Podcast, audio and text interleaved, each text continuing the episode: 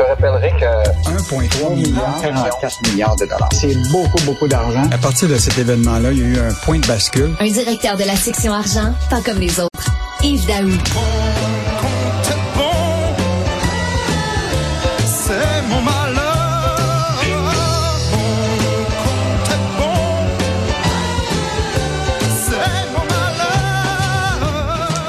C'est une chanson sur la faillite, ça, de Julien Clerc. Oui, Julien Clerc. En fait, il dit Mon compte est bon, c'est mon malheur. En fait, euh, aujourd'hui, je vais parler des restaurateurs qui m'ont presque fait faillite. Mon compte est pas bon, puis c'est Ben mon malheur. oui. Et, et, et ça termine avec son, son un de ses refrains. Une suite de jours à crédit, je règle mon heure dernière, forfaitement, service compris. Ça va pas bien pour les euh, restaurateurs, là, du tout. Il va y avoir non. énormément de faillites. Là. Bon, Richard, au Québec, là, tu sais, pendant la période de la, pandémie, il y a eu ce qu'on appelle le compte pour les entreprises canadiennes d'urgence. Alors, autrement dit, tu étais dans le trou, il y avait plus de clients qui rentraient. Il fallait que tu payes les salaires, payes le loyer, euh, tu sais, pour maintenir en sachant que peut-être on va reprendre. Or, tu as 183 000 entreprises au Québec qui ont pris ce prêt-là. Mais là, il y a une échéance à ça. Puis l'échéance, c'était le 31 décembre euh, de, de 2023, où ce que les gens qui avaient eu, mettons, te pris le prêt de 60 000 si tu remboursais euh, déjà le prêt, tu avais le droit de garder, mettons, 20 000 de son 60 000, puis si tu avais, eu un prêt de 40 000, tu pouvais garder 10 000. Or, l'enjeu, là, actuellement, c'est justement de garder, ce que moi j'appelle, euh, et tu connais le langage de Pierre Fitzgibbon, le prêt pardonnable. C'est cette portion-là que les gens veulent garder pour, tu sais, continuer à vivre puis à, à avoir leur, leur entreprise. Et là, imagine-toi, le gouvernement fédéral, tout le monde leur dit, là, retardez au moins d'un an l'échéance. Ben oui. Ben, le, le fédéral est revenu et tiens-toi bien, il faudrait que vous faites ça dans 18 jours plus tard. Autrement dit, ils ont juste donné 18 jours de délai par rapport au 31 décembre 2023. Et même le fédéral Ben va jusqu'à dire à ces entreprises-là, il dit, écoutez bien, là, allez voir votre banque, puis si vous réussissez à vous entendre pour avoir un prêt, évidemment, à des taux d'intérêt, tu sais que c'est quand même assez élevé, il dit, vous allez avoir le droit à votre prêt pardonnable. T'imagines-tu une banque, toi, qui est un restaurateur, comme notre restaurateur qui est en témoignage, euh, là, qui va voir euh, des jardins, puis il dit, passe-moi un prêt pour pouvoir rembourser, parce que je vais pouvoir garder mon 20 000. Pas sûr que ça va marcher, là. Donc, euh, écoute, ils s'attendent, là, il y a bien ça, là, tu as un restaurant sur 10 qui a toujours pas remboursé son prêt, et là, ils sont presque 80% des 183 000 qui ont eu l'aide. C'est- la COVID. En plus, l'inflation, ça leur coûte plus cher, eux autres. là. D'ailleurs, ils ont augmenté. Écoute, je suis encore, je suis allé au restaurant. Ben, j'ai- là, j'ai réduit là, mes, mes visites Hmm. au resto avec euh, ma blonde parce que ça coûte vraiment cher. On est allé au resto la, la- la semaine passée. C'est c'est complètement délirant, les prix. Là. Fait que là, les gens vont dire, ben écoute, nous autres, on va couper les restos. Puis là, il va y avoir plein de faillites. Là. Ouais, mais Richard, c'est ça qui m'inquiète, moi. Tu sais, le bureau de surintendant des faillites là, a dévoilé des données là, récemment de- du nombre de faillites au Canada. Et tiens-toi bien, 61% des faillites au Canada, c'est au Québec. Ben oui. Donc là, écoute, c'est... c'est Pourquoi? Ben pourquoi? Comment on s'explique ça? Il y a tant de faillites Bon, que ça. On est les champions des faillites. Hey, mais Richard, on a parlé à trois économistes, puis ils savent pas ce qui se passe. Fait qu'imagine-toi si les économistes sont pas capables de savoir. Mais tu sais, l'idée générale, c'est que tu sais, quand on regarde l'Ontario, l'Ontario a à peu près à moitié des faillites, alors qu'ils ont 40% de plus de population. tu sais. Le- le- le- L'enjeu ici au Québec, c'est qu'on a beaucoup, beaucoup de petites et de moyennes entreprises, ce qui n'est pas le cas dans le reste du, de, de- de l'Ontario et d'ailleurs. Donc, on a vraiment plusieurs petites PME.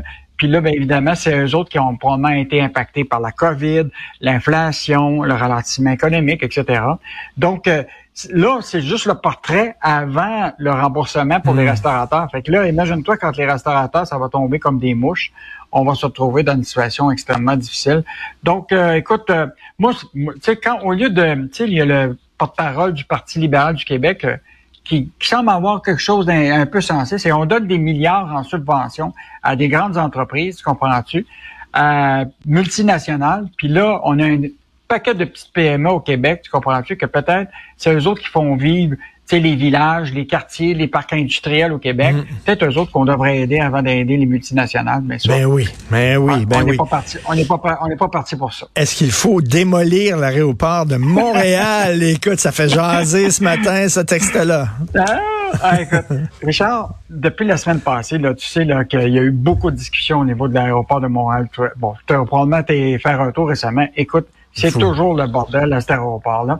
Écoute, la semaine dernière, là, il y a Méran Ibrahimi, qui est pas un fou, là, c'est un professeur de l'Observatoire de l'aéronautique, là, qui a dit clairement, là, sais-tu quoi, on a, on a un aéroport, là, qui, qui tient, qui tient pas la route, là. Tu sais, on va se retrouver dans une situation. C'est dommage d'une ville aussi attrayante que Montréal, avec autant d'expertise et de savoir-faire qu'on a dans tous les aspects de l'aviation, qu'on se retrouve avec un aéroport comme ça.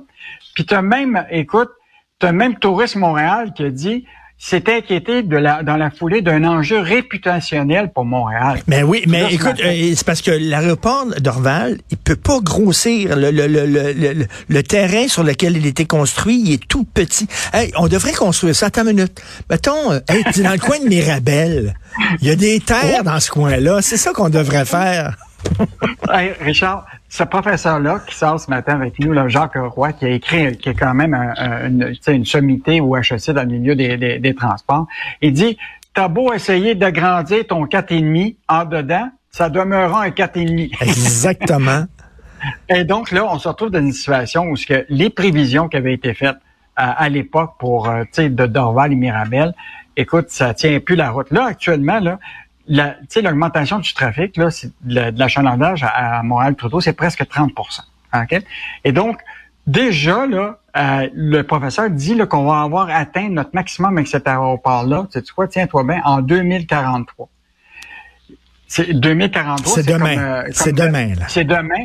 Alors que l'aéroport Montréal-Trudeau, dans ses prévisions de 2018, disait que c'était pour 2068. Donc, ils se sont trompés pas mal. Et écoute, dans l'investissement, à l'époque, là, tu sais, on voulait, on disait, il faut fermer Mirabel parce que ça va coûter 500 millions. OK? Puis là, il avait dit, ben, c'est pas compliqué, ça va coûter à peu près 168 millions à, pour faire en sorte qu'on rénove à l'aéroport Montréal-Trudeau. Ben, tiens-toi bien, là, on est rendu à 3,3 milliards en amélioration. Mais, mais on a choisi, on a choisi le mauvais aéroport. C'est Dorval qu'on aurait dû fermer. Puis on aurait dû choisir Mirabel, parce que Mirabel, il y a tellement de terrain, on aurait pu grossir. Christy qu'on est niaiseux. Ben, Richard, je te l'ai dit, on porte des lunettes roses, on fait des prévisions là, d'allure. depuis 20 ans. Ah, sais, on a dit qu'il n'y aura pas de pénurie d'emploi en deux. Tu te rappelles, le ministère du Travail avait dit en 2016 qu'il n'y aura pas de pénurie d'emploi au Québec en 2023. Écoute, on s'est complètement trompé. On, écoute, dans toutes nos prévisions, là, on se trompe. Et Il y a vraiment un texte à lire. L'aéroport de Montréal doit-il être démoli? à lire ça aujourd'hui. Merci Yves. À demain. Salut, Richard. Salut. À demain.